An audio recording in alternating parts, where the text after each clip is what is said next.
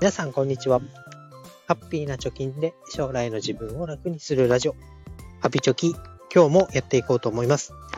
このラジオでは、2人の子供の教育費や時代の変化に対応するお金として、10年かけて貯金ゼロから1000万円を貯めるということをゴールにしております。え今日のテーマは、4つのポイントで家計管理を手短に行おうというテーマで話していきたいと思います。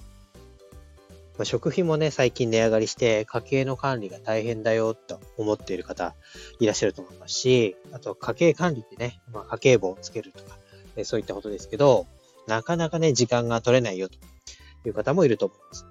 でそんな中で、ま、気をつけるね、ポイントとか、あとは、なんか目安みたいなのないのということで、今日は、えー、ラミットシンセティさんっていう方のツイートで、ドンピシャなものがあったので紹介させてもらいます。このラミットさんっていうのはアメリカの作家さんで、個人金融アドバイザーみたいなことをやられていると。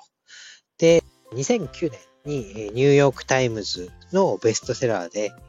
I will teach you to be rich という 著書を出しているということで、本屋さんで並んでる本ですけれども、書かれているよという人になります。で、この方のツイートがどんなものだったかっていうのを紹介します。家計管理を1時間未満にする4つのポイントということで、手取りに対する支出の比率を書かれてました。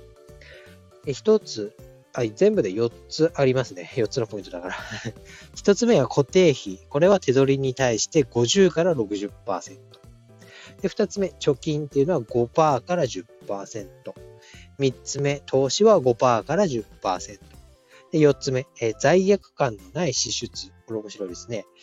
ギルトフリースペンディングって書いてありましたけど、この罪悪感のない支出が20から35%ということで、この手取りに対しての比率に応じて、えー、家計がどれぐらいになってるかっていうのを見ると、なんかね、えー、効率いい、え家計管理ができてるかどうかっていう判断基準になるよっていうような紹介でした。じゃあ、詳しく、4つね、えー、何がどんだけ含まれるかっていうのを見ていきたいと思います。1つ目の固定費。これが手取りの50から60%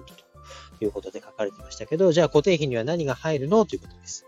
え固定費には家賃とか、え住宅ローン、食費、借金の返済などね、1ヶ月にかかる固定費。まあ、あとは通信費とかね、その辺も入ってくると思います。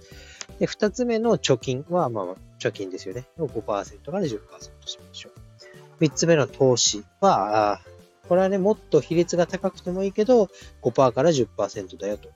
で、こっから本当の富が生まれるんで、ここをね、どんどんどんどん上げていくのがいいよということを言ってます。で、最後、罪悪感のない支出ですけれども、これは外食とか旅行とか、まあ、自分が使いたいものに使えるお金だよということです。だ固定費とか貯金とか投資がね、それぞれの比率でできていれば、この 4, 4つ目の罪悪感のない支出は、別に使い道はもうそれぞれ個人の自由だよと。えー、カフェにね、よってね、一杯400円とか500円ぐらいするコーヒーを毎日飲んでたら、えー、年間どれぐらい消費しちゃった、えー、これを節約すればどんなに良かったでしょうみたいなことが言われるけど、そんなのも関係なく、ラテが飲みたきゃ飲めばいいよということをおっしゃってます。じゃあ、実際手取り30万円だったとすると、大体この4つ、どれぐらいの金額になるかっていうのを出してみました。手取り30万円の場合ですね、えー、固定費が18万円。貯金が3万円、投資も3万円。で、罪悪感のない支出に6万円っていうのを月当たり、え避けるということになります。で、特にこう、我々が、あね、えー、子育て世代ということでやってると、まあ、家計でね、え、それぞれの固定費、パパが払ったり、ママが払ったりみたいなことがあると思います。それとか、あとは給料を一旦同じ財布に入れてそこから振り分けるみたいなところもあると思いますけれども、大体この固定費18万、え貯金が3万、投資が3万、在庫がない、支出が6万ということで、えー、まあ、2人で同じ財布を使っているなら60万と仮定して、この比率に当てはめていったらいいのかなというふうに思います。で、その、まあ、家庭によってね、支払い方は様々だと思いますけれども、この比率っていうので考えることによって、えー、どの家庭にもね、当てはめやすい考え方かなと思います。で、あとはね、えー、固定費が高すぎるなと。この比率、例えばさっき言った30万円の手取りだとすると18万円以上、まあ、家賃とか通信費とかかかっ足していったら18万超えちゃうなと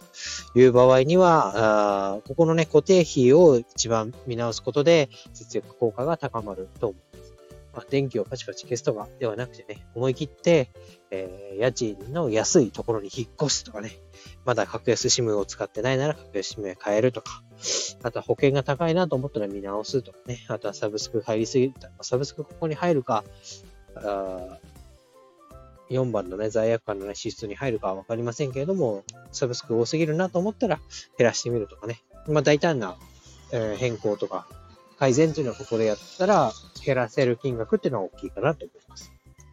あと4番のね、罪悪感のない支出っていうのは、本当にね、罪悪感なく使いすぎている私みたいなパターンもあります。えー、全然もう気にしないでね、好きなものを買って好きなものを食べて好きなところに行くみたいな生活をしていて、ここでお金がどんどんなくなってるよっていう人は、えー、ここをね、えー、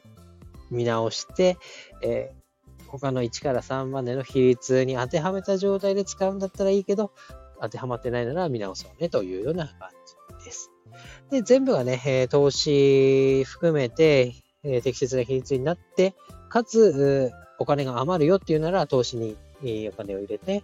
で、どのお金にも働いてもらって富を築くっていうのがいいよというふうに言ってます。なのでね、まとめになりますけど、この固定費、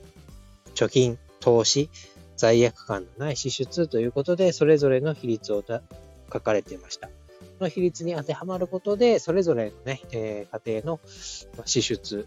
と収入のバランスっていうのは見直すことができると思いますし、家計の適正値みたいなのね、えー、なんとなくつかめてくるかなと思います。家賃がいくらがいいとかね、えー手取りの何パーがいいとか、食費は2万まで3万までとかね、いろんな話がありますけど、ざっくりこの比率で当てはめていったら、あ自分にとって何が足りてて何が足りてない、何に使いすぎているのかっていうのが見えてくるかなと思います。で、具体的にね、じゃあ家計簿どうすんのって言ったら私はマネーフォワードというものを使ってます。これはね、自動で、えー、クレジットカードとか銀行口座登録しておくことによって、収支が自動で記録されていくというようなアプリで大変便利です。で、月額1万円払えば、いろんな機能がついてきてね、過去1年分見れますよとか、あなんか遡って、えー、会計見れますよとか、なんかそういったね、特典もついてきますから、ぜひやってみてください。で、二つ目の、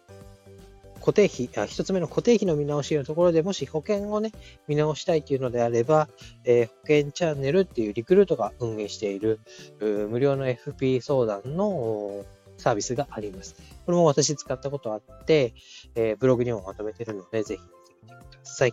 で、あと3番目の投資というところでは、やっぱ、あ証券口座、ね、持ってないと投資できませんから、え楽天証券の URL 貼っておきますから、ぜひこちらからね、まだ口座を持ってない方は、え解説してみてください。ということで今日は、あラミット・チンセティさんのツイートから、え、4つのポイントで家計を管理する方法ということで、え、お話をしました。何か参考になればね、いいねなどをしてもらえると励みになります。ということで今日は以上になります。バイバイ。